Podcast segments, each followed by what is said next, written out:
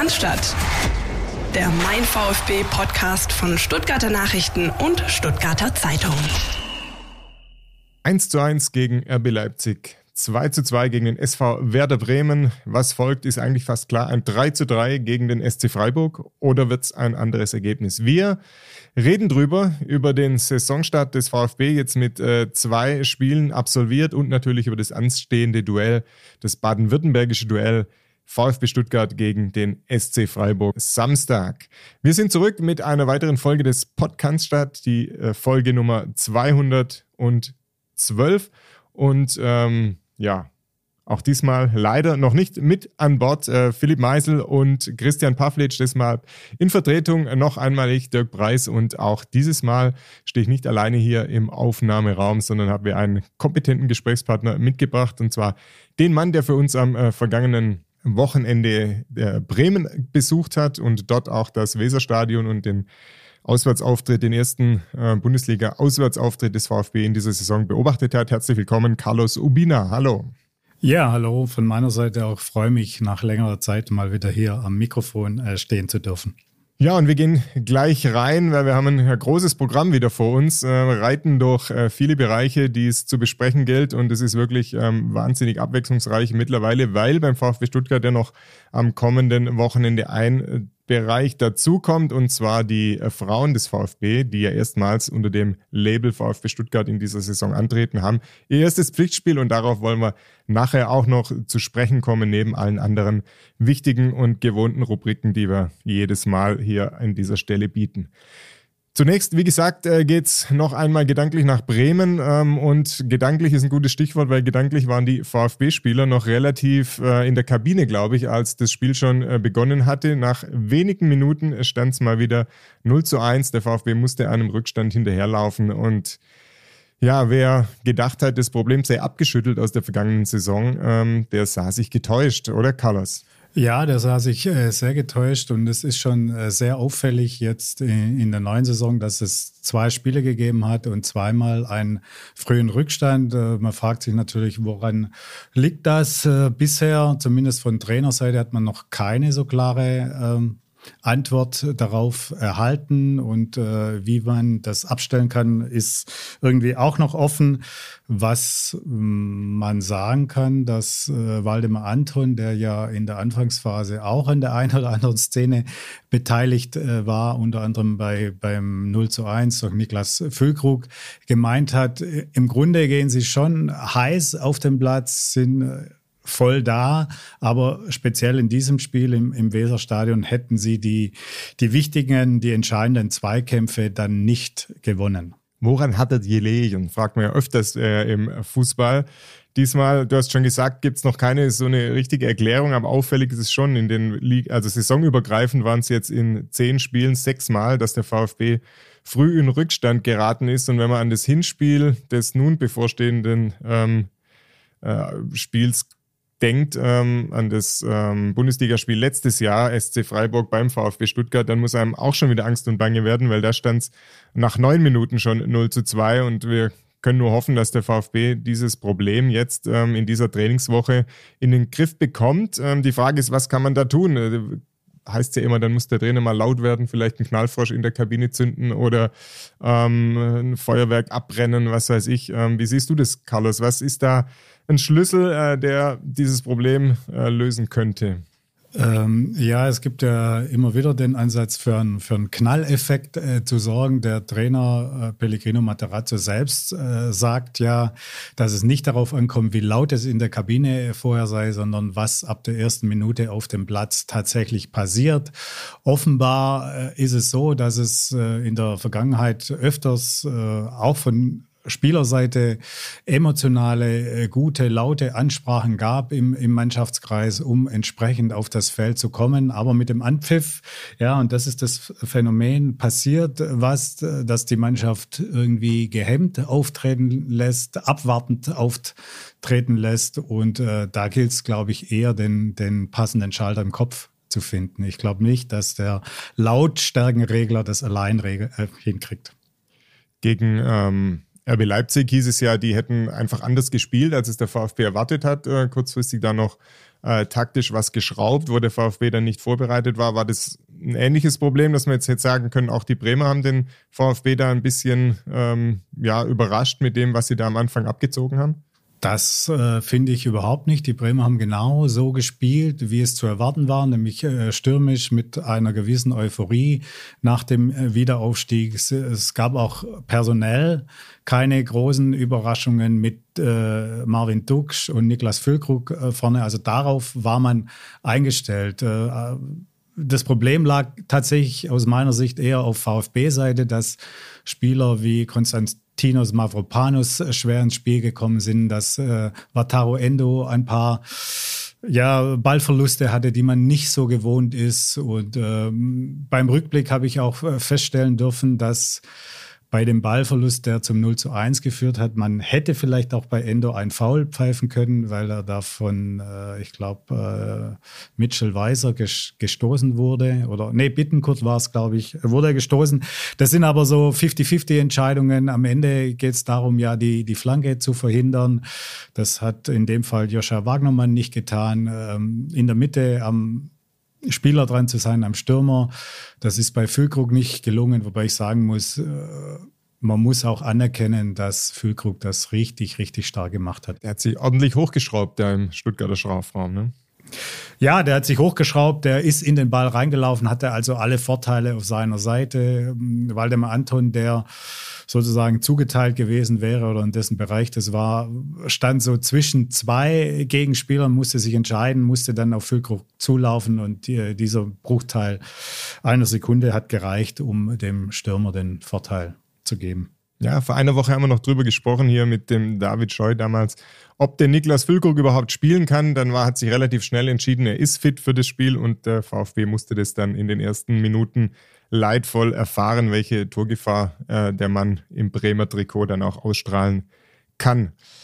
Was glaubst du, äh, kurzer Ausblick jetzt schon mal äh, auf den kommenden Samstag, ist das Problem kurzfristig in den Griff zu bekommen? Ich habe es schon angesprochen, ähm, im letzten, in der letzten Saison stand es nach wenigen Minuten 0 zu 2, nach 28 Minuten sogar 0-3 gegen den SC Freiburg. Ähm, man dürfte gewandt sein. Ja, gewandt ist man äh, auf jeden Fall bei den äh, Freiburgern, weil es ja eine eingespielte und äh, sehr gewachsene Mannschaft ist. Ich äh, selber bin im Moment äh, der Meinung, dass das gar nicht so ein äh, fundamentales Problem ist mit der Anfangsphase. Also dass es ich weiß nicht, man kann das Spiel für Spiel angehen. Ich glaube schon, dass die Mannschaft in der Lage ist, von der ersten Minute an nicht nur hellwach zu sein, sondern auch mit mehr Selbstvertrauen, mit mehr Selbstsicherheit aufzutreten. Es äh, gibt ja auch ein paar Beispiele aus der Vergangenheit. Ich erinnere mal an, das, an die Begegnung mit dem ersten FC Köln in, in der Stuttgarter Arena.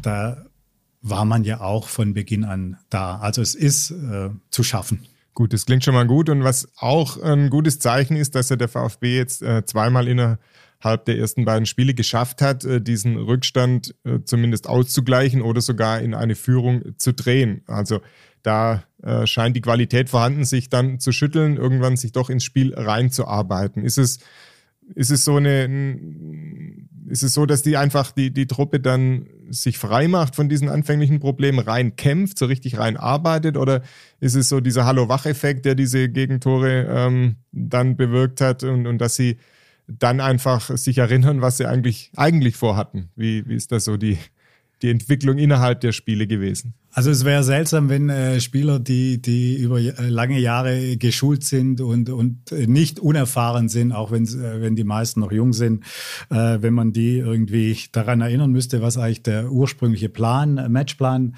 äh, war. Also ich glaube schon, dass der VfB die Sache von in diesem Spiel in den, in den Griff bekommen kann.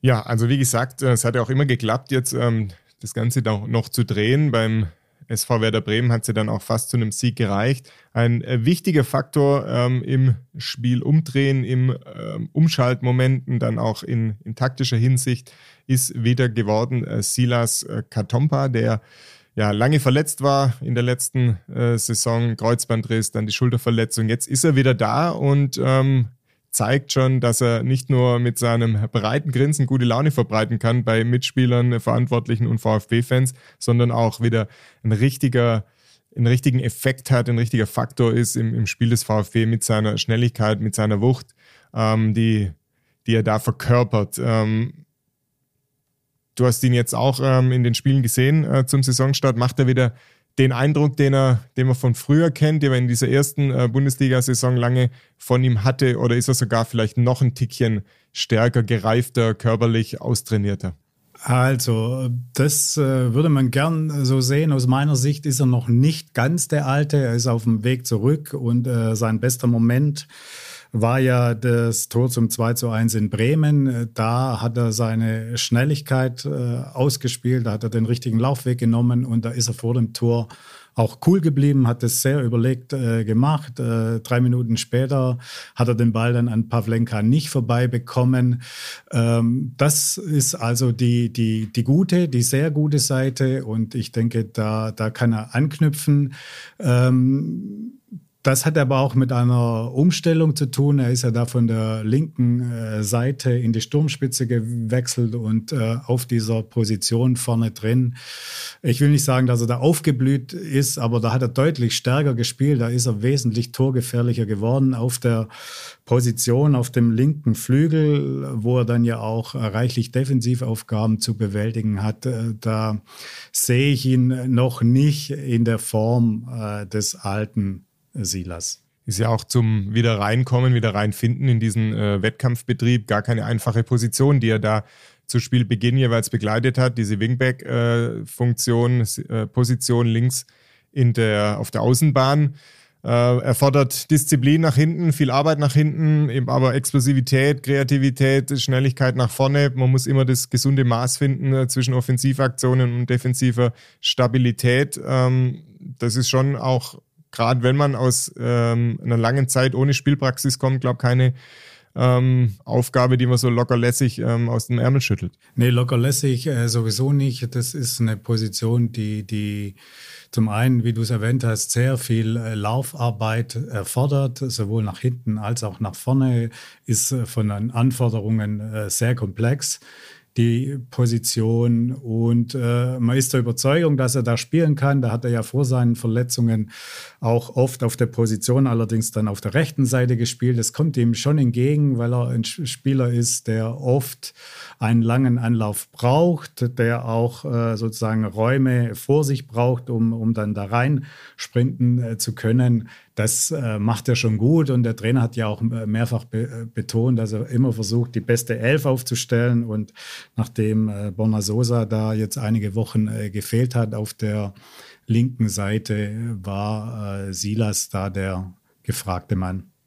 Was waren denn, ähm, bevor wir zu Borna Sosa äh, kommen und seinem äh, kongenialen Partner Sascha Kalajdzic, ähm, was waren denn aus deiner Sicht die weiteren Faktoren, dass der VfB es geschafft hat, in das Spiel hineinzufinden, dann ja auch die Kontrolle zu übernehmen, das Spiel auch vom Ergebnis her zu drehen und bis auf den äh, blöden Moment ganz am Schluss dann eigentlich ja den Sieg schon fast ähm, im Gepäck gehabt hat?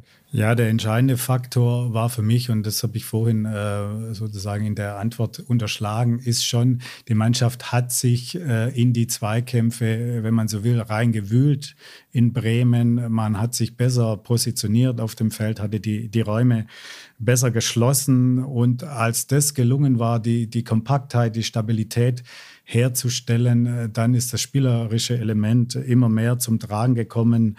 Dann hat man an, an Dominanz äh, gewonnen und so sich ein, ja, ein Übergewicht erarbeitet und letztendlich ist man äh, so äh, verdient in Führung gegangen, weil das war zu einer Phase, 77. Minute, glaube ich, äh, als der VfB in der Defensive sehr gut stand und äh, so gut wie keine Torchancen mehr der Bremer zugelassen hatte über 20, 30 Minuten. Dann ist es leider doch passiert. Der VfB hat sich den Ausgleich noch gefangen. Ähm, Oliver Burke, äh, der Schotte in Diensten der Bremer, hat äh, den Ausgleich gemacht. So typische Situation, hoher Ball rein, ein bisschen durcheinander, flutscht irgendwie durch. So war dann nachher auch die Erklärung. Ähm, so einer rutscht immer mal durch. Kann man sich's in dem Fall so einfach machen oder ist es ähm, ärgerlich war es sowieso äh, zu dem Zeitpunkt das, das Tor noch zu kriegen, aber ähm, ist da irgendwas anderes schief gelaufen, außer dass man sagt, okay, dann ist einfach mal Unordnung, wenn eine andere Mannschaft, die gegnerische Mannschaft alles nach vorne wirft, ein paar große vorne reinstellt, wuchtige Spieler vorne reinstellt oder gibt es da ein paar Fehler zu analysieren, die so ein bisschen ähm, sich lohnen, drauf zu schauen? Ja, um, um vielleicht mal da anzufangen, also der, der Werder-Coach Ole Werner hat äh, selbst hinterher gesagt, das Tor kam aus dem Nichts. Also selbst für ihn hat nichts darauf hingedeutet, dass jetzt noch in der Nachspielzeit eine torgefährliche Szene herausgespielt werden kann von, von der äh, Bremer Mannschaft. Und natürlich kann man sich jetzt auf die Position äh, zurückziehen und sagen, ja, das war eine Verkettung von, von unglücklichen Umständen und am Ende lag dann der Ball im, im VfB-Tor. Ja, kann man machen. Ich würde sagen, äh, eine Lehre sollte man aus dem Ganzen äh, schon ziehen und, und dies für mich mit dem Begriff äh, Cleverness überschrieben.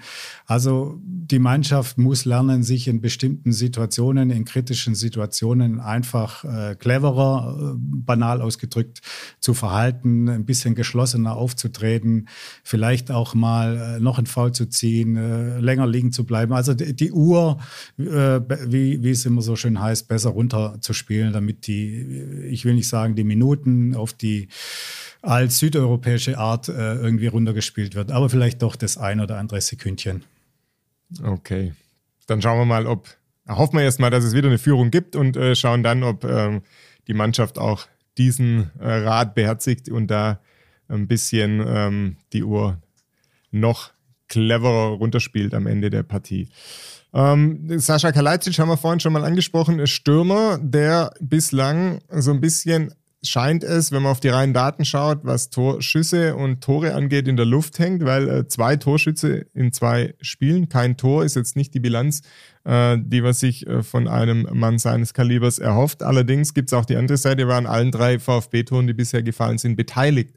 Wie, wie ist er denn im Moment äh, drauf? Es kommen ja auch diese Wechselgerüchte, Spekulationen, da scheint er so zunehmend ein bisschen genervt zu sein von den ganzen Fragen, die da immer kommen, hat sich ja seine Antworten früh zurechtgelegt, will nichts versprechen, kann nichts versprechen, schauen wir mal, warten wir mal ab und so weiter. Ähm, das ist ein bisschen ein diffuses Bild, das er so abgibt, der österreichische Stürmer. Ja, also mein Eindruck ist, er ist äh, zumindest in Bremen tatsächlich äh, genervt äh, gewesen. Er ist ja da äh, Missmut durch, durch die Katakomben gestampft, wollte auch ähm, sozusagen, was normalerweise nicht seine Art ist, äh, keine, keine Interviews geben, keine Fragen äh, beantworten. Ähm, ich würde das aber zunächst mal auf, auf die ärgerlichen äh, Schlusssekunden des Spiels zurückzuführen. Das hat an allen genagt, auch an ihm. Und ihm merkt man es natürlich immer an, weil er ein emotionaler Typ ist, weil er dann äh, sozusagen das Ganze auch rauslässt. Da war also viel, viel Frust erstmal mal dabei. Ähm, und ja, ich gebe dir recht, irgendwie geht es mir ja in der Beurteilung auch so. Wenn ich ihn spielen sehe, sage ich, ja, das ist noch nicht ganz der, der gute Kalajdzic, den man kennt, der, der im Spiel ist, der, der Kopfball äh, stark ist, der immer wieder auch Torgefahr ausstrahlt. Äh, trotzdem hat er ähm, drei Tore äh, vorbereitet sozusagen, war da davor am Ball.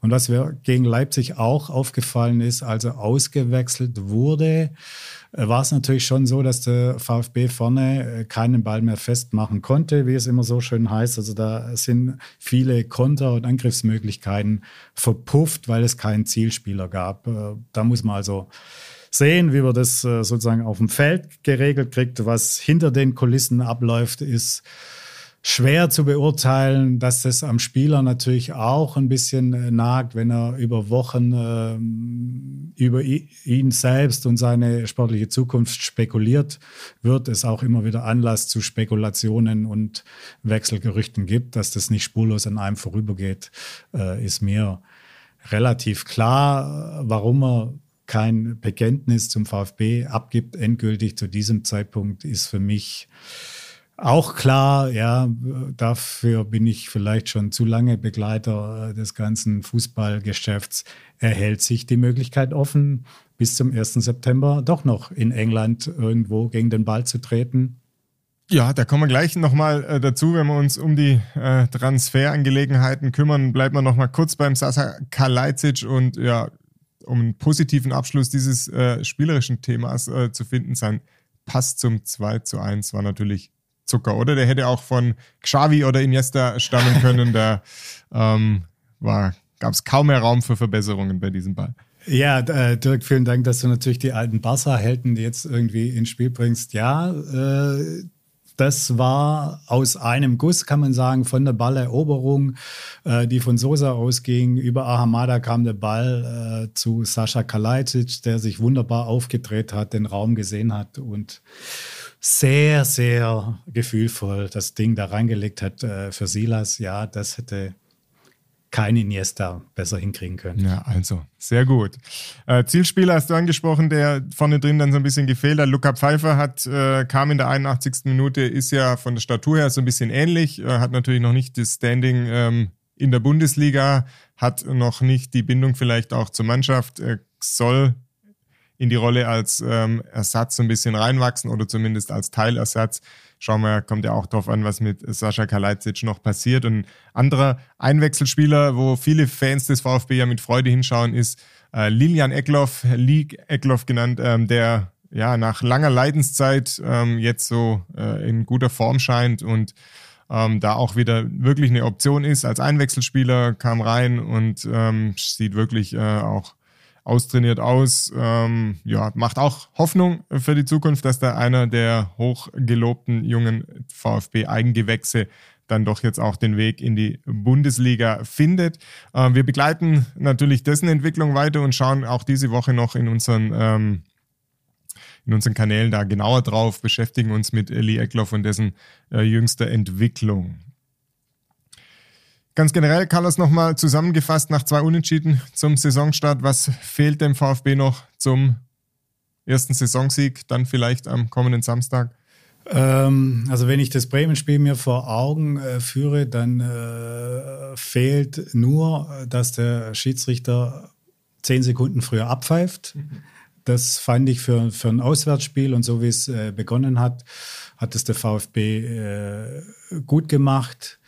Äh, insgesamt, ja, wenn man, wenn man das im Paket sieht mit dem Leipzig-Spiel und, und, die Leipziger bringen da eine ganz andere Qualität mit, als es die, Bremer bei allem Respekt äh, getan haben, ist es äh, letztendlich die, die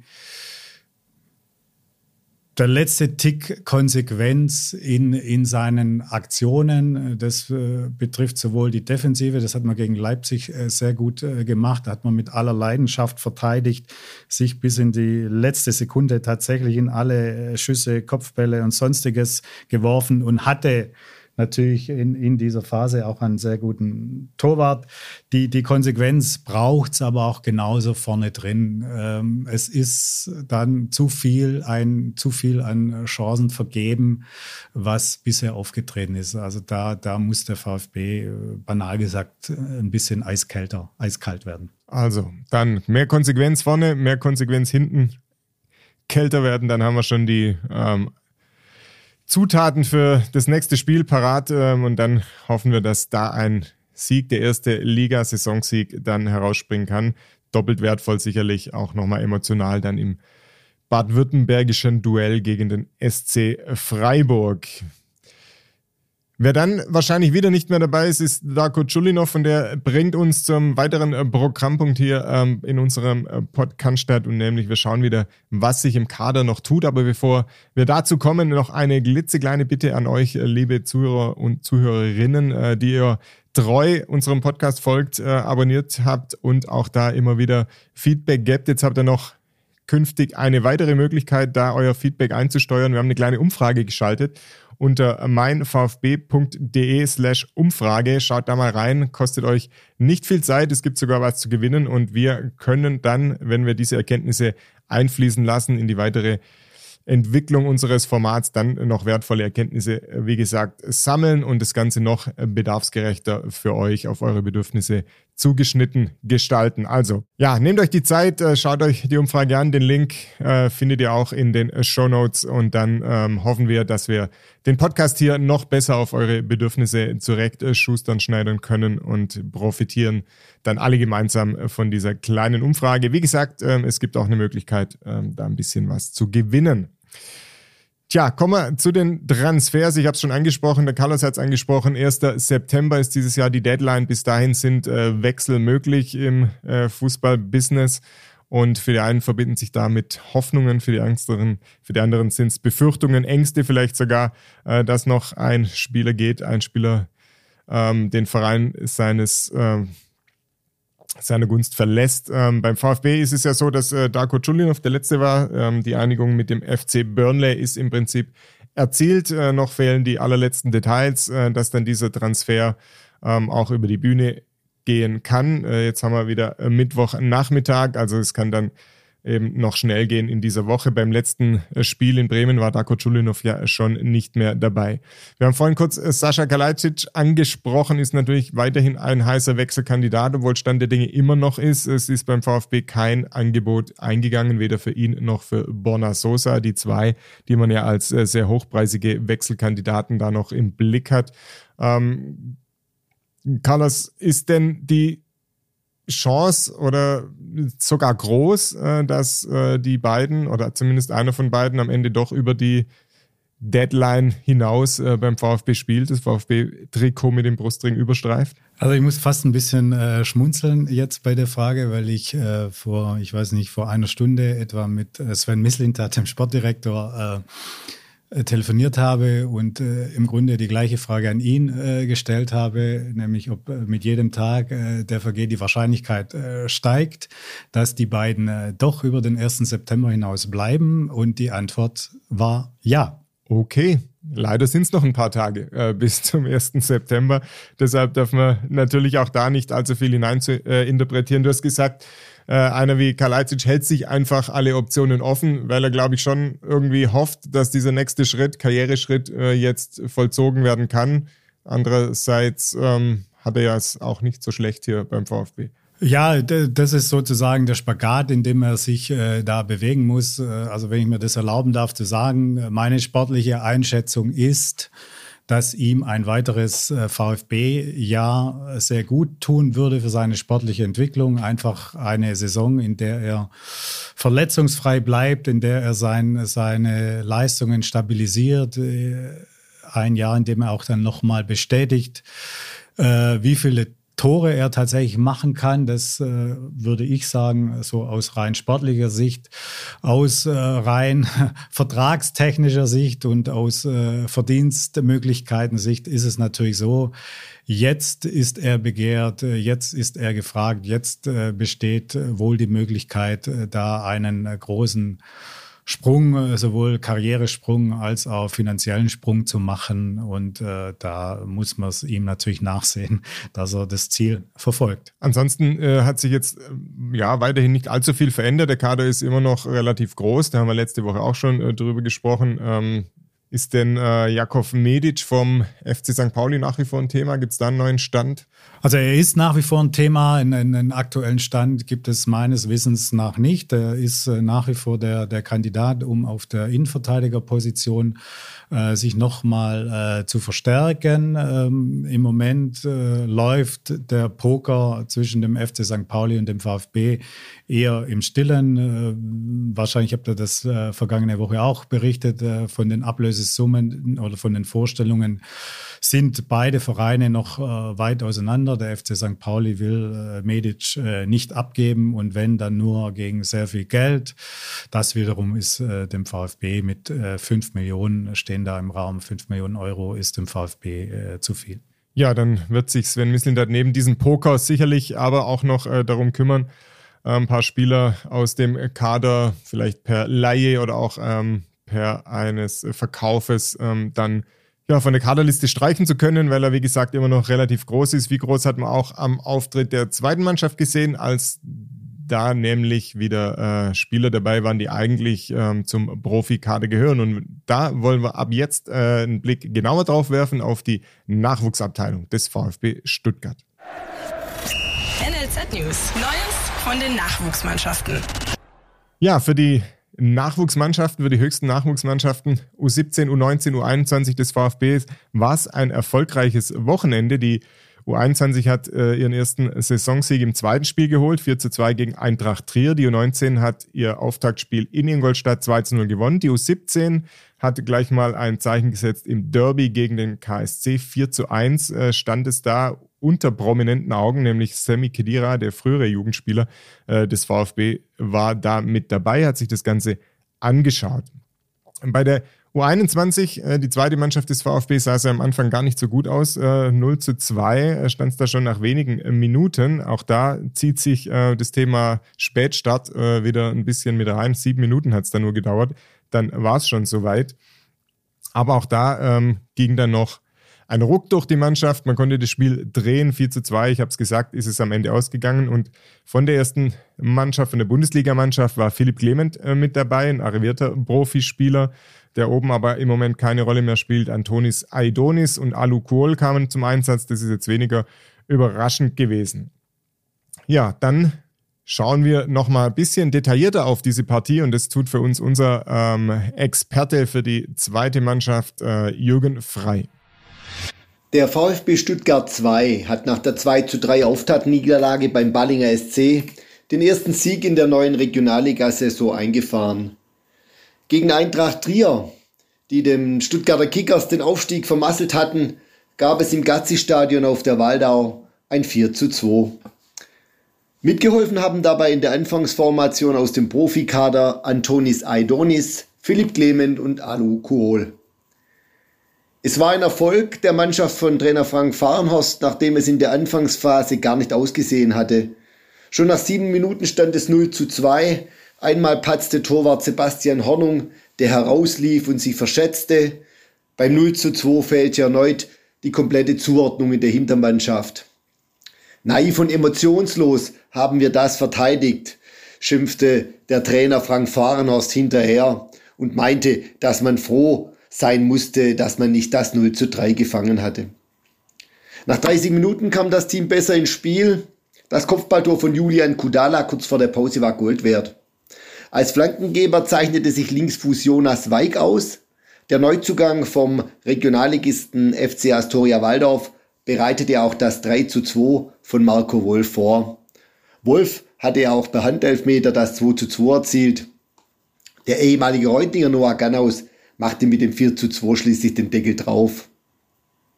Kompliment an meine Mannschaft für die Intensität nach der Pause, sagte Fahrenhorst und betonte, dass es für die Moral extrem wichtig war, nach solch einer schwachen ersten Halbzeit zurückzukommen, den Schalter umzulegen, das Spiel noch zu drehen. Doch eines ist klar, eine Anfangsphase wie gegen Trier kann sich der VfB 2 nicht oft leisten. Stärkere Gegner werden dies noch vehementer ausnutzen. Schon am kommenden Samstag bei Triers Mitaufsteiger Wormatia Worms wartet eine deutlich kniffligere Aufgabe. Was vom VfB Stuttgart 2 in dieser Saison zu erwarten ist, nach einer schwierigen vergangenen Runde, in der das Team ja lange im Abstiegskampf steckte und am Ende auf Platz 11 landete, soll es eine sorgenfreie Saison werden. Dies ist der Mannschaft aufgrund der Qualität und der Mentalität her zuzutrauen. Auch der stellvertretende Kapitän Sven Schiplock meint, dass man sich besser aufgestellt hat in diesen Aspekten und ein sicherer Mittelplatz zumindest herausspringen sollte. Sven Schiplock ist ohnehin ein paar Sätze wert, wenn es um den VfB Stuttgart 2 geht. Der Routinier war ja im Sommer 2021 vom damaligen Bundesligisten Arminia Bielefeld zum VfB 2 zurückgekehrt. Er wurde Kapitän, sollte im Regionalligateam eine Führungsrolle übernehmen. Zumindest auf dem Spielfeld gelang ihm das nur sehr selten. In der vergangenen Runde kam er in 38 Spieltagen gerade mal 16 Mal zum Einsatz. Der Grund waren Verletzungen, die ihn auch jetzt wieder zurückwarfen. In der Vorbereitung plagten ihn Adduktorenprobleme. Vor der Partie gegen Eintracht Trier bekam er im Training einen Schlag auf die Wade und muss nun erneut zwei bis drei Wochen aussetzen. Das kommt für ihn zum denkbar ungünstigsten Zeitpunkt und er sagt, ihn ärgert das selbst am meisten. Wie er sich die vielen Verletzungen erklärt, für den Körper, sagt er, sei die Belastung in der Regionalliga ähnlich wie in der Bundesliga. Die Trainingseinheiten sind intensiv, es wird einem alles abverlangt. Mein Körper steckt das offensichtlich nicht mehr ganz so gut weg, meint Schiplock und der Körper verzeiht weniger und nimmt sich dann selbst eine Pause. Dennoch will der gebürtige Reutlinger die Saison zu Ende spielen, das ist sein Plan. Danach, im Juni 2023, läuft sein Vertrag ohnehin aus. Ob er dem VfB in anderer Funktion erhalten bleibt, ist offen. Ein Anschlussvertrag war bei seiner Verpflichtung ein Thema, es wurde aber nichts beschlossen oder gar vertraglich fixiert. Schiplock kann sich eine Tätigkeit im Trainerbereich oder im Scouting gut vorstellen. Aber zunächst einmal will er wieder aufs Spielfeld zurückkehren, denn eines ist für ihn klar, direkt aus der Reha will er nicht in Rente gehen. Ja, da haben wir einiges erfahren, auch über die Personalie Sven Schiplock, dem wir natürlich ähm, an dieser Stelle eine schnelle, rasche Genesung wünschen, dass er bald wieder auf dem Platz stehen kann und da mitmischen kann. Erfreuliche News diesbezüglich gibt es ja von einem anderen Spieler des VfB 2, nämlich Jordan Meyer. Ähm, das äh, Talent, das so viel Verletzungspech bisher schon hatte in seiner noch jungen Karriere, äh, steht wieder auf dem Platz, trainiert wieder mit der Mannschaft. Fast 200 Tage hat es äh, gedauert ähm, er hatte ja erst einen Kreuzbandriss, war dann auf dem Weg zurück, dann hat ihn jetzt ein Meniskusriss äh, dann nochmal außer Gefecht gesetzt. So ein bisschen ging es ja auch schon drum, ähm, ist sein Körper ähm, gemacht für den Hochleistungssport, für den Profibetrieb. Jetzt nimmt er einen neuen Anlauf, ist zuversichtlich und ja, es wird noch ein paar Wochen dauern, bis er äh, wieder richtig auflaufen kann, wieder eine Alternative dann auch sein kann für die Mannschaft von Trainer Frank Fahrenhorst. Aber es ist gut zu sehen, dass er da wieder ähm, auf dem Platz steht und mit seinen Teamkollegen an seiner, ja, an seiner Form, an seiner Leistungsfähigkeit arbeiten kann. Weiter geht's, wie gesagt, für die U21 am kommenden Samstag, 14 Uhr Auswärtsspiel beim VfR Wormatia Worms. Ähm, die U19 spielt erstmals in dieser, in dieser Saison zu Hause, nämlich am Samstag 12 Uhr geht es da gegen den ersten FC Heidenheim und die U17 dann am Samstag um 16 Uhr beim ersten FC Nürnberg. Soweit die Nachwuchsmannschaften äh, des äh, VfB Stuttgart und ich habe es eingangs schon erwähnt, es gibt ja eine weitere Mannschaft des VfB Stuttgart, die gibt es ganz neu in dieser Saison. Es sind nämlich die Frauen, die bisher unter dem ähm, Dach des VfB Obertürkheim aktiv gewesen sind, ähm, sind erst in einer Kooperation und jetzt richtig unter dem Dach des VfB Stuttgarts natürlich auch eine der Mannschaften, die mit dem roten Brustring auflaufen. Und da steht ebenfalls das erste ähm, Spiel der Saison, das erste Pflichtspiel der Saison auf dem Programm. Und zwar am kommenden Sonntag um 11 Uhr trifft die Mannschaft im WFV-Pokal auf den FC Ellwangen, spielt dort beim Landesligisten quasi dann ihr erstes Saisonspiel, erstes Pflichtspiel dieser Saison und eine Woche später wäre dann schon äh, das Zweitrundenspiel, wenn sie da gewinnen und nochmal eine Woche später, dann am 4. September steht dann der Beginn der Oberliga Baden-Württemberg an. Wir haben vorhin vor einigen Minuten mit Heiko Gerber gesprochen. Ähm, wieso Heiko Gerber? Weil Heiko Gerber ist der Mann, der seit rund drei Wochen äh, diese Mannschaft trainiert als Cheftrainer. Da gab es ja ähm, nach dem Abstieg in der letzten Saison, der bittere Abstieg in der Relegation, gab es ja dann einen äh, Trainerwechsel. Dann hat die Lisa Lang, die Vereinsmanagerin, die aus dem Frauenfußball kommt, übernommen kurzfristig. Aber es war dann klar, dass noch ein Cheftrainer gesucht wird und der VfB ist dann in den eigenen Reihen fündig geworden, hat den Heiko Gerber gefragt, ähm, ob er zusätzlich zu seinem Job als U21 Co-Trainer diesen Posten noch über äh, nehmen kann. Er hat mir vorhin gesagt, ja, er war anfangs tatsächlich ein bisschen überrascht, als man auf ihn zukam, hat dann aber sehr schnell Gefallen gefunden an der Aufgabe und sagt, es ist äh, wirklich ja mega. Das Wort hat er ein paar Mal äh, benutzt, äh, wie die wie die Damen mit viel Leidenschaft dabei sind, mit Einsatzwillen, wie die auch von dieser neuen Konstellation als VfB Stuttgart Spielerin äh, jetzt auftreten zu können, äh, da wirklich alle äh, noch nochmal eine neue Motivation ziehen und da wirklich versuchen wollen, dass das ganze Projekt, das der VfB gestartet hat, da zügig Fortschritte erzielt ähm, und dann auch in die Sphären gelangt, die der VfB sich da vorstellt. Da soll es ja,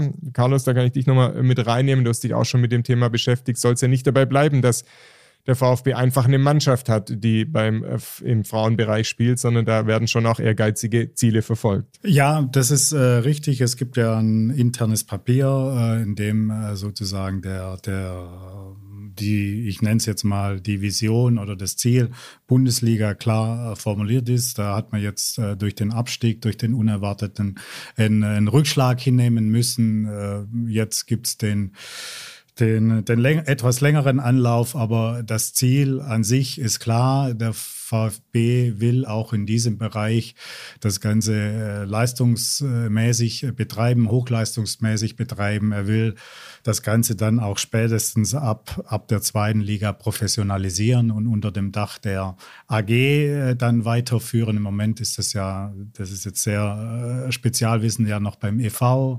angegliedert. Ja, und wie gesagt, Heiko Gerber ist äh, der Mann, der das Ganze zum Erfolg führen soll, zumindest mal in dieser Saison, in den nächsten Monaten. Ähm, ja, A-Nationalspieler, zwei Einsätze, Meisterspieler des VfB 2007. Jetzt ähm, nicht nur Co-Trainer bei der zweiten Mannschaft, sondern eben auch Chefcoach äh, bei den Frauen des VfB. Und ja, er hat große Vorfreude ausgestrahlt oder überhaupt Freude an dieser Aufgabe oder an dieser zweigeteilten Aufgabe, die er jetzt inne hat beim VfB. Und äh, ja, das hat sich wirklich gut angehört.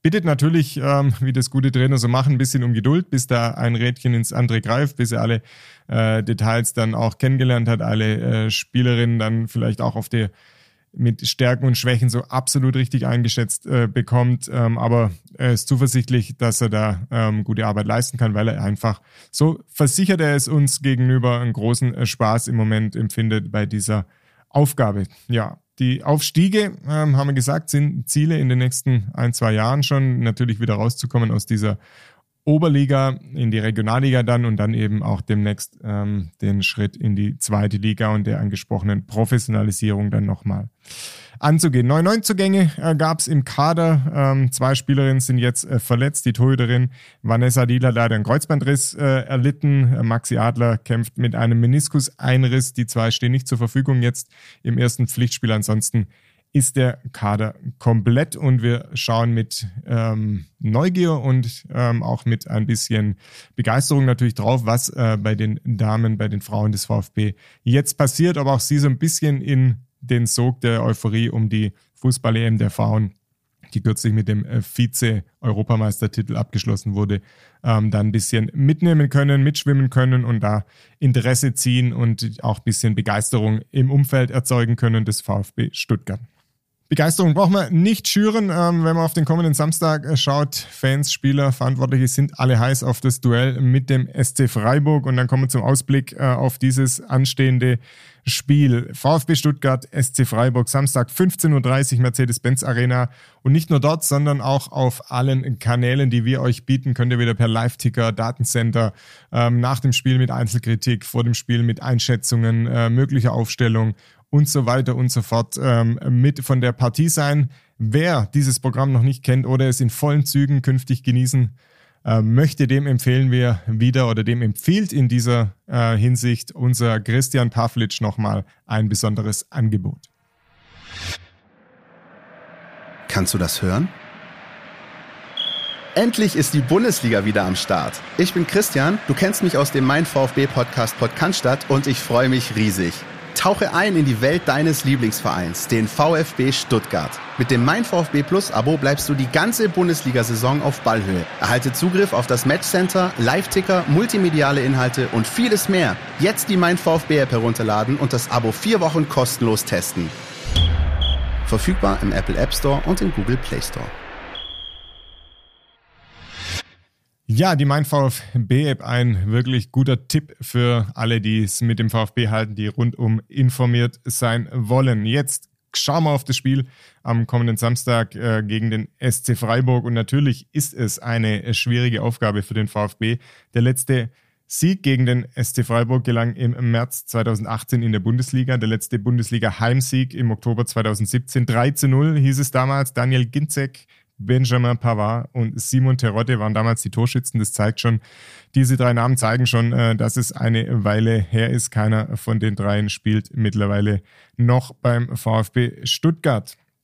Und äh, was dazu kommt, der SC Freiburg hat sich natürlich in Regionen etabliert, ähm, die eigentlich der VfB für sich beansprucht. Ähm, wollte da eigentlich eine feste Größe wieder werden, der VfB Stuttgart. Da ist jetzt der SC Freiburg gelandet im oberen Drittel der Bundesliga mit Vorteilen in im TV-Ranking mit äh, Pokalfinalteilnahme ähm, in der letzten Saison und so weiter und so fort. Also ist da wirklich auch auf dem Transfermarkt ähm, natürlich ein attraktiver ähm, Anlaufpunkt für Spieler geworden, die sonst vielleicht nicht nach Freiburg gegangen wären. Und der Transfermarkt und der SC Freiburg sind zwei gute Stichworte äh, für den weiteren Gast, den ich äh, heute hier mit dabei habe. Das ist nämlich der Matthias Schmidt, unser Kollege mittlerweile aus dem Wirtschaftsressort, früher ähm, auch Sportreporter hier bei der Stuttgarter Zeitung. Hallo Matthias. Hallo Dirk. Der Matthias hat sich tatsächlich ein bisschen gewundert, warum ich ihn angesprochen habe, äh, weil er nicht für sich ähm, in Anspruch nimmt, dass er der größte Experte in Sachen SC Freiburg ist, den es auf dieser Erde gibt. Aber ähm, er ist Teilnehmer eines Managerspiels, da gibt es ja diverse und ähm, wir haben hier auch eins am Laufen. Und da haben wir mal reingeschaut und sage und schreibe bei Matthias gesehen, von 22 Spielern in seinem Kader stammen 14, also ich sag's nochmal, 14 vom SC Freiburg. Und jetzt interessiert uns natürlich wahnsinnig, warum er so viel Vertrauen in die äh, Freiburger Spieler setzt, Matthias. Was ist da passiert? Dirk, eigentlich war es einfach. Wir haben uns zusammen mit einem Videoteam und drei Programmierern mal zwei, drei Wochen hingesetzt und genau die letzte Analy äh, Saison analysiert. Und dann war im Grunde klar, dass man mit so vielen Freiburg-Spielern die besten Chancen im Managerspiel hat. Ähm, du siehst mich grinsen, weil das ist natürlich Quatsch. So war es leider nicht. Ähm, ja, so, so viel Ana Analyse ähm, reinfuchsen hätte ich dir schon zugetraut. Nee, nee, ich habe, ich muss ganz ehrlich sagen, ich habe über viele Jahre versucht, an diesem Managerspiel mit meinem Sachverstand irgendwie teilzunehmen. Und das war von sehr wenig Erfolg gekrönt. Ähm, und deshalb habe ich in den letzten Jahren mich eigentlich mehr darauf verlegt zu schauen, gibt es da auch Ansätze, mit denen man einfach teilnehmen kann und trotzdem Spaß haben, auch wenn man nicht vorne dabei ist. Ähm, das hat sich im Laufe der Jahre, habe ich verschiedene Sachen gemacht ich war mal eine Zeit lang sehr unglücklich mit dem VfB und wie es da immer so zugeht, dann habe ich natürlich komplett auf VfB-Spieler verzichtet. Ich habe eine Zeit lang wollte ich niemand von Bayern oder Dortmund drin haben. Ähm, es gab mal den Versuch, wirklich nur Spieler zu nehmen, die mir richtig gut gefallen, also so wie sie technisch Fußball mhm. spielen, ganz ohne Rücksicht darauf, wie sie Punkte machen im Spiel. Letztes Jahr habe ich eine Mannschaft gehabt, die hat nur ähm, Spieler gehabt, die höchstens 23 Jahre alt sind. Okay. Und war das von Erfolg gekrönt? Es hat Spaß gemacht auf jeden Fall, aber ich glaube, ich war auf Rang 16 von 21 okay. am Saisonende. Ähm, dieses Jahr habe ich mir gedacht, jetzt mache ich es mir wirklich einfach. Es ist seit zwei Jahren erlaubt, ähm, unbegrenzt viele Spieler aus einem Kader, äh, aus, aus einem Verein in den Kader zu nehmen. Das geht natürlich nicht bei jedem Verein, weil bei vielen wären wir dann sofort am Ende des Budgets angelangt. Mhm. Bei Freiburg geht es ganz gut, deshalb habe ich einfach einen großen Schwung Freiburger ähm, mir geleistet, die komplette Torhüterriege, die Abwehr und das Mittelfeld. Und das noch ergänzt mit zwei VfB-Spielern und einem früheren VfB-Spieler. Und das ist insofern ganz einfach, weil wir im Grunde nichts überlegen müssen. Jetzt muss Christian Streich die ganze Arbeit machen. Ja, die macht er seit über zehn Jahren ganz gut. Ähm, auch wenn das jetzt so ein bisschen mit dem Augenzwinkern äh, war, deine Taktik in diesem Managerspiel. Du verfolgst natürlich die Bundesliga. Trotzdem, ähm, wie siehst du denn da die, den SC Freiburg ähm, und, und, dessen Entwicklung? Die meisten sind ja da restlos begeistert, vor allem von der Kontinuität und Ruhe, mit der dort gearbeitet wird. Also ich denke schon, dass dass man in der Saison da einiges erwarten kann, einfach weil im Grunde fast die ganze Mannschaft vom vergangenen Jahr zusammengeblieben ist. Die haben ja da schon eine ganz gute Runde gespielt. Sie haben sich noch gut verstärkt im Mittelfeld mit Duan, äh, mit Gregoritsch im Sturm. Und es ist ja tatsächlich so, es gibt in dem Verein in der Regel Ruhe und irgendwie macht der Trainer die Spieler heiß und er hat, ein, hat eine Vorstellung von einem System. Und das kann schon auch in dieser Saison ganz gut funktionieren, einfach weil sie auch so gut eingespielt sind. Hinten kommt dann noch der Matthias Ginter neu dazu, der aber wiederum natürlich auch kein Fremdkörper ist, weil er früher schon jahrelang dort gespielt hat und das System gut kennt. Also das kann was werden. Ähm, es kann aber halt auch so unglücklich laufen wie am vergangenen äh, Spieltag gegen Dortmund und dann wird man sehen. Genau, da hat ja, war der SC Freiburg eigentlich gut, zumindest auf den Punktgewinn aus, ähm, sogar auf Siegkurs und dann hat der Torhüter Mark Flecken ansonsten, ähm, ja, wirklich zuverlässig. Der Niederländer, der ja auch in der niederländischen Nationalmannschaft mittlerweile gefragt ist, hat da einen Ball flutschen lassen, äh, wie man so schön sagt. Das passiert ihm wahrscheinlich maximal einmal die Saison, wenn überhaupt. Und da war es der Fall. Und dann sind die Dortmunder wieder ins Spiel gekommen und somit steht ja auch eine ausgeglichene Bilanz äh, für die Dortmunder äh, zu Buche. Ein, äh, nicht für die Dortmunder, für die Freiburger. Ein Sieg zum Auftakt, der war richtig überzeugend und deutlich 4 zu 0 in Augsburg. Der hat dann natürlich auch das Punktekonto von Matthias äh, ordentlich gefüllt. Und ähm, dann gab es jetzt, wie gesagt, dieses 1 zu 3 ähm, gegen Borussia Dortmund, aber auch da, wie gesagt, lange Zeit äh, richtig gut dabei gewesen. Ja, und der Matthias hat schon angesprochen, ein äh, Plus, das der SC Freiburg mittlerweile auch hat, äh, ist interessant für diese Spieler und muss nicht mehr jeden abgeben. Also man hat gesehen, äh, zwar ist Nicole Schlotterbeck gegangen ähm, zu Borussia Dortmund, ansonsten ähm, konnten die Freiburger ihre Mannschaft aber größtenteils, wie es schon angesprochen wurde, zusammenhalten und haben neben äh, den angesprochenen äh, Doan und Gregoritsch ja noch Daniel Kofi Kire vom FC St. Pauli verpflichtet. An dem ähm, war auch der VfB interessiert, hat da mal die Fühler ausgestreckt, aber dann war relativ schnell klar, da wird sicherlich der SC Freiburg das Rennen machen. Ja, Matthias, hast du noch einen Tipp, äh, einen Ergebnistipp fürs kommende Wochenende, bevor wir dich wieder hier aus dem Podcast entlassen? Ist natürlich eine undankbare Aufgabe. Ja, aber deshalb äh, stellen wir dir auch die, die Frage und äh, beantworten sie nicht selbst. Ähm, es, lange Zeit war es ja wirklich so, dass der VfB immer gut ausgesehen hat gegen Freiburg. Und diese Serie ist irgendwie gerissen. Ich glaube, es gab vier Niederlagen hintereinander in ja. den letzten Begegnungen. Ähm, habe allerdings schon den Eindruck, dass die Mannschaft ähm, die Stuttgarter Mannschaft jetzt in den ersten zwei Spielen eigentlich wirklich gut ausgesehen hat, so mit ein paar verschlafenen Phasen, mhm. aber alles andere, Wille, ähm, Einsatzbereitschaft, auch, auch durchaus so, wie eng und, und gut die Mannschaft steht, dass es im Grunde gut aussieht. Ähm, ich glaube schon, es wird ein Spiel, in dem wieder einige Tore fallen würden und am Ende wäre womöglich der VfB auch mit einem Punkt ganz gut bedient. Ähm, Wenn es dann ein 2-2 oder 3-3 wird, glaube ich, könnte man damit leben. Wir haben vorhin, da warst du noch nicht dabei, haben wir von 1 zu 1, 2 zu 2 und jetzt am dritten Spieltag ein 3 zu 3 gesprochen. Also da würdest du unterschreiben, wenn wir so mal in den Tipp reingehen würden. Würde ich zur Not nehmen, aber selbst gegen die eigenen Interessen ähm, im Managerspiel wäre mir trotzdem der Heimsieg lieber. Okay, alles klar. Dann sagen wir herzlichen Dank, Matthias, fürs Dabeisein und wir schauen gleich noch ein bisschen detaillierter auf den auf das bevorstehende Duell SC Freiburg beim VfB Stuttgart und das macht für uns wie immer unser Taktikexperte Jonas Bischofberger. Die Mein VfB Taktiktafel. Hier geht's ins Detail. Wer die Bundesliga schon länger verfolgt, der weiß mittlerweile natürlich auch so ein bisschen, wie der SC Freiburg Fußball spielt. Da hat sich auch zu dieser Saison sehr wenig geändert. Ähm, der Kernaspekt ist nach wie vor einfach Kollektivität. Ähm, zum Beispiel verteidigen sie ähm, eben meistens in einem Mittelfeldpressing, sehr kompakt, mit kurzen Abständen zueinander. Und sie sind auch sehr laufstark, sodass die Spieler auch viele Wege füreinander machen können. Ähm, wenn zum Beispiel der gegnerische Sechser zwischen den Stürmern frei ist, dann rückt eben ein Mittelfeldspieler nach vorne. Ähm, wenn die Flügel frei sind, dann machen die Außenverteidiger Druck. Und wenn hinten Lücken aufgehen, dann kommt das Mittelfeld auch äh, sehr konsequent zurück in die Kette. Ähm, insofern ist die Verzahnung einfach zwischen den Mannschaftsteilen bei Freiburg sehr viel enger als bei anderen Mannschaften. Und so verteidigen sie im Endergebnis sehr flexibel und kompakt und intensiv sowieso.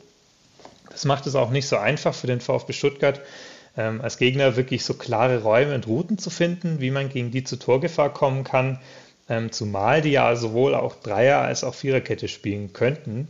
Ähm, andererseits spricht auch vieles dafür, dass der SC erstmal bei seinem bisherigen 4 zu 3-1 bleiben wird, ähm, denn das ist eine Formation, mit der sich der VfB Stuttgart tendenziell eh schwer tut. Ähm, das hat man zum Beispiel am ersten Spieltag gesehen, als äh, Domenico Tedesco mit Leipzig ähm, den VfB mit einer Umstellung auf 4 zu 3-1 überrascht hat.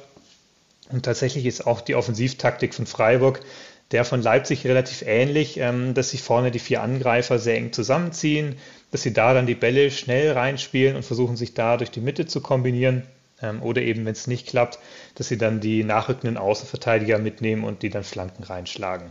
Das ist schon unangenehm für den VfB, weil zum einen diese vier Offensivspieler ganz gut die Schnittstellen ähm, der Dreierkette attackieren können und zum anderen, weil die enge Offensive auch die Räume um Endo herum überlädt und der VfB da im Sechserraum noch nicht so optimal abgestimmt verteidigt hat.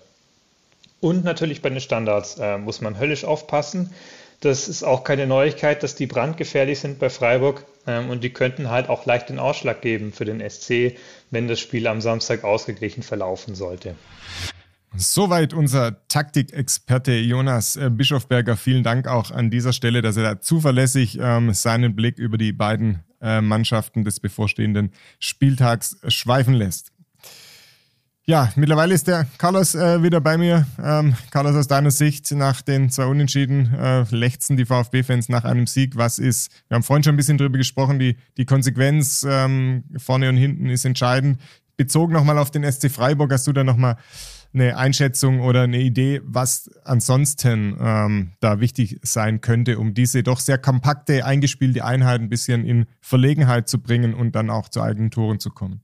Ähm, du erwähnst es ja äh, im Grunde schon äh, eine sehr eingespielte Mannschaft. Für mich ist der SC Freiburg schon seit einigen Jahren nicht mehr die Mannschaft, die man als Breisgau-Brasilianer bezeichnen kann, so wie das äh, über Jahrzehnte passiert ist, die von ihrem technischen, von ihrem versierten äh, Fußball äh, lebt. Das ist eine sehr körperlich spielende Mannschaft, eine sehr kompakte Mannschaft, äh, die von ihren Abläufen lebt, die genau weiß, äh, jeder Spieler weiß genau, was zu tun ist, jedes Rädchen greift da ineinander. Also die ist äh, der SC Freiburg ist sehr schwer auseinander äh, zu spielen, das, äh, das muss man sagen. Da hat Christian Streich äh, nahezu perfekte Arbeit äh, abgeliefert in den vergangenen Jahren, wenn man, wenn man die Möglichkeiten sieht, die, die da äh, rund um die Dreisam irgendwie herrschen.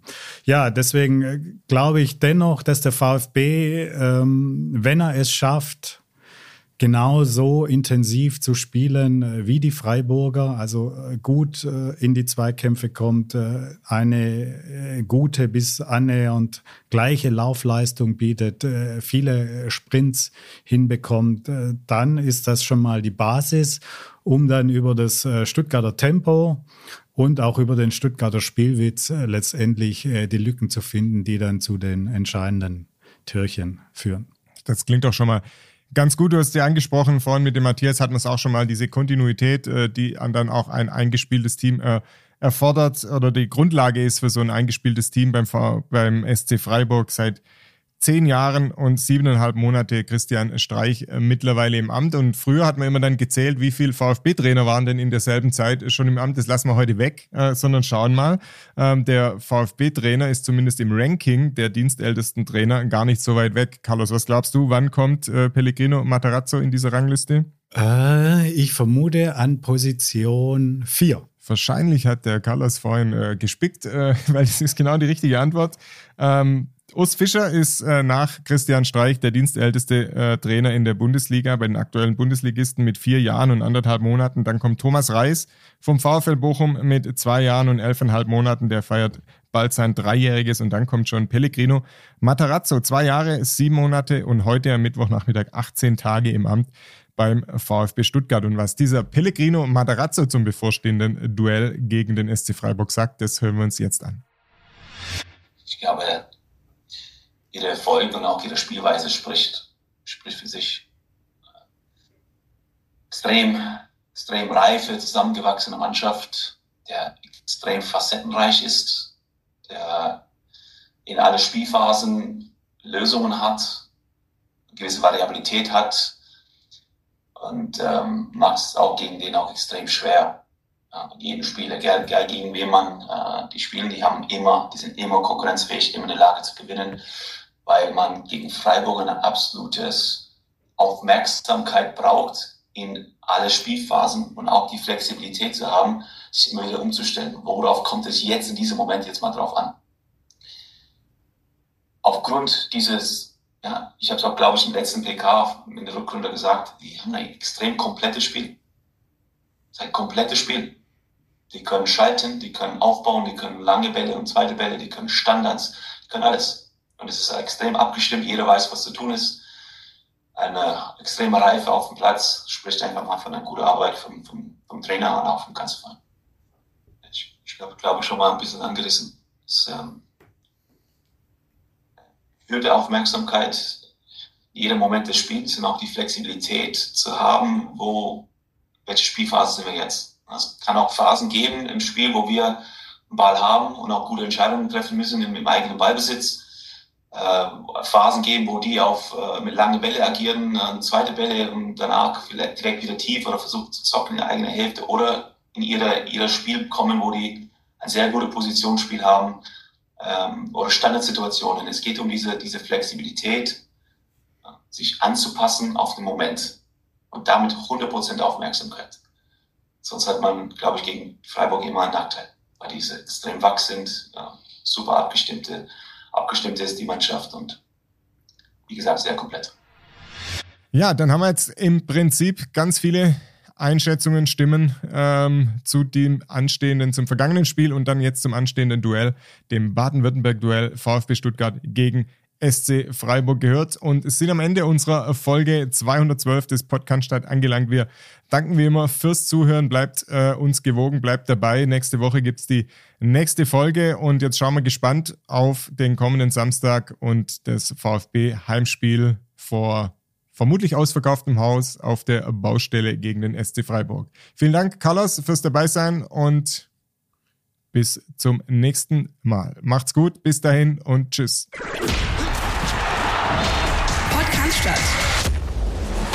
Der Mein VfB Podcast von Stuttgarter Nachrichten und Stuttgarter Zeitung.